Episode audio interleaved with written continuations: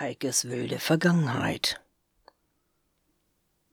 Diese viereckigen Fliesen im Garten auf dem Rasen. Kannst du dich da noch dran erinnern? Damit man das Gras nicht platt tritt. So ein Ding der 60er bis 70er Jahre.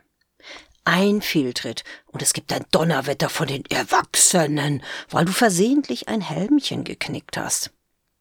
Damals haben die Leute auch noch Glasscherben oben auf ihre Mäuerchen einzementiert und Betreten des Rasens verboten Schilder aufgestellt. Und das größte Problem war das Moos im Rasen.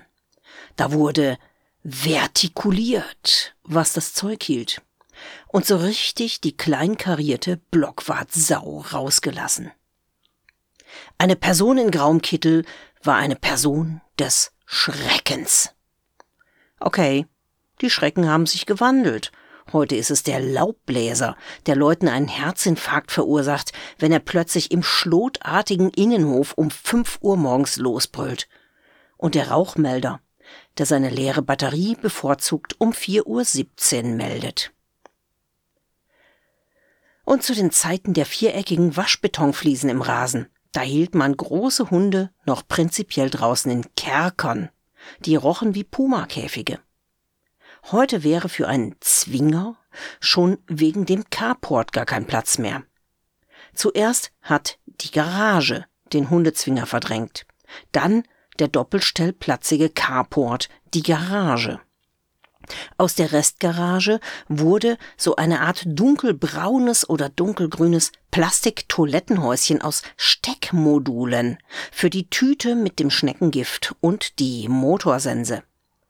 Oh Mann ey, und der weiße Plastikpavillon, quasi Carport für die Plastikfurzmulde namens Gartenmöbel, von wo aus Papa dann im Feinripp Kettenhemd wegen der vielen Löcher seine Wurstbude mit dem Fahrgestell und dem Tonnendeckel für optimale Garzeit aus bedienen kann.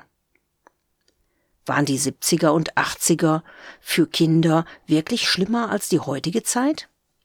Ich merke nur, wie stark sie derzeit in mir nachhallen. Spontan würde ich sagen, die 70er und 80er waren farbloser, oder besser gesagt, Anschrei, Brüll, Farbüberforderungsgeflimmerloser. Das Einzige, was gleich geblieben ist in seiner Farbgebung, sind die Bahngleise. Die sehen selbst in den blühendsten Landschaften aus wie, naja, wie Gleise. Drumherum ist immer alles etwas staubig, graubräunlich verfärbt und man kann dort gebleichte Vogelknochen finden. Und heute gibt es viel mehr Zecken. Ich kann mich nicht erinnern, je als Kind eine Zecke gehabt zu haben. Nicht mal, wenn es mitten durch Blaubeer und Fichtengestrüpp ging. Die Frage muss ich meiner Mutter mal stellen. Die Hunde, ja. Die hatten in den 80er Jahren schon Zecken. Aber das war echt eine Ausnahmesituation, so wie eine Monster Truck Show auf dem Kirmesplatz. Da hatte die ganze Familie einen wochenlangen Erzählflash von. Und Tischtennis. Wer hat heute schon noch eine eigene Tischtennisplatte im eigenen Haus? Das ist mittlerweile ein so exotisches Gut wie eine eigene Kegelbahn im Keller.